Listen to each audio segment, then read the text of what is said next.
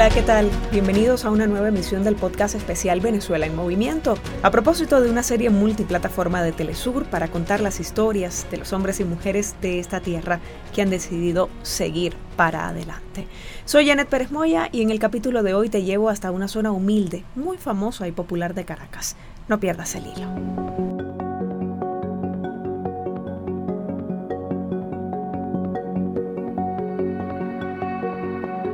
Irene Echesuria cose desde los 19 años, hoy tiene más de 60 y nunca ha dejado de dar puntadas. Eh, este taller hacemos generalmente arreglos para la comunidad a muy bajo costo y lo único que se le cobra es la mano de obra porque traen sus materiales. Irene dentro del local desacelera el pedal. Llega a su primera clienta del día. El costo es lo equivalente a un dólar. Hacen uniformes, camisas, camisetas.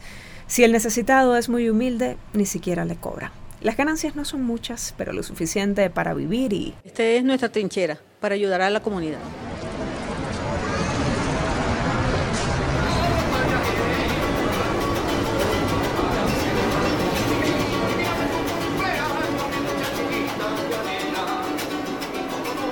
La comunidad de Irene es la parroquia Petare el barrio más grande de Caracas y no falta quien dice que está entre los más extensos de Latinoamérica.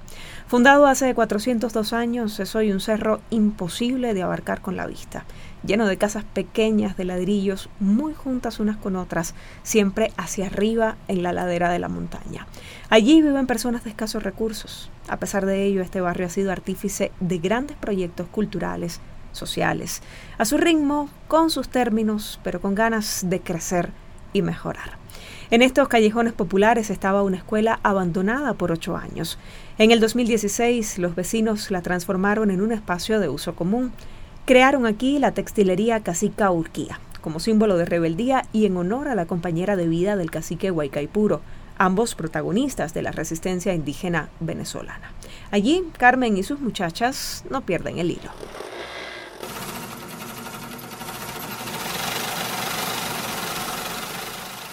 Bueno, yo a partir de todos esos años también ayudar, he ayudado varias personas de la comunidad a coser, a aprender a coser. Ella es Raquel Cerrado, es la mayor en el taller y su destreza en el manejo de la aguja la hacen una maestra del oficio de la familia y no de la familia también, vecinos y todo eso, porque toda mi vida ha sido cosiendo. Sus máquinas no paran. Al día aparecen en el local por lo menos 10 personas solicitando servicios. Es un espacio pequeño, muy luminoso.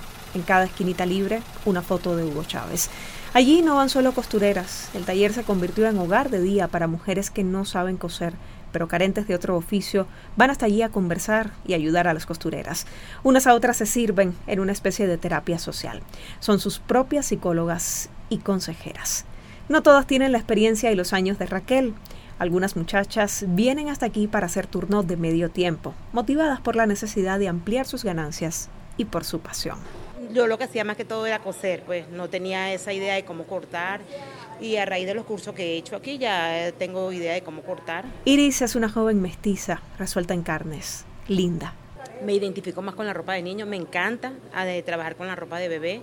Este, hago, hago cintillo, hago lazo, hago tutú. Otros muchachos como Iris ocupan su tiempo en esa escuela antes deshabitada. Junto a la textilera funcionan también espacios de cocina, de diseño digital, un salón de serigrafía, de danza y cuentan que pronto harán un estudio de grabación. Todo eso levantado por jóvenes de Venezuela. Yo amo mi país, creo en mi país y yo pienso de que o sea, aquí hay, aquí hay mucho potencial. Los petareños, como les gusta llamarse, no han perdido el hilo. La fórmula, dicen, es ayudar a la comunidad. Mi compañera Adriana Sibori vivió esta historia que hoy les cuento y con Raquel, Irene e Iris nos retrató un pedacito de la Gran Caracas. Nuestros correos comunicaciones telesur 2023 arroba gmail.com y los espacios en redes sociales quedan abiertos siempre para que usted nos narre en primera persona esta Venezuela en movimiento. Soy Janet Pérez Moya. Gracias por escuchar.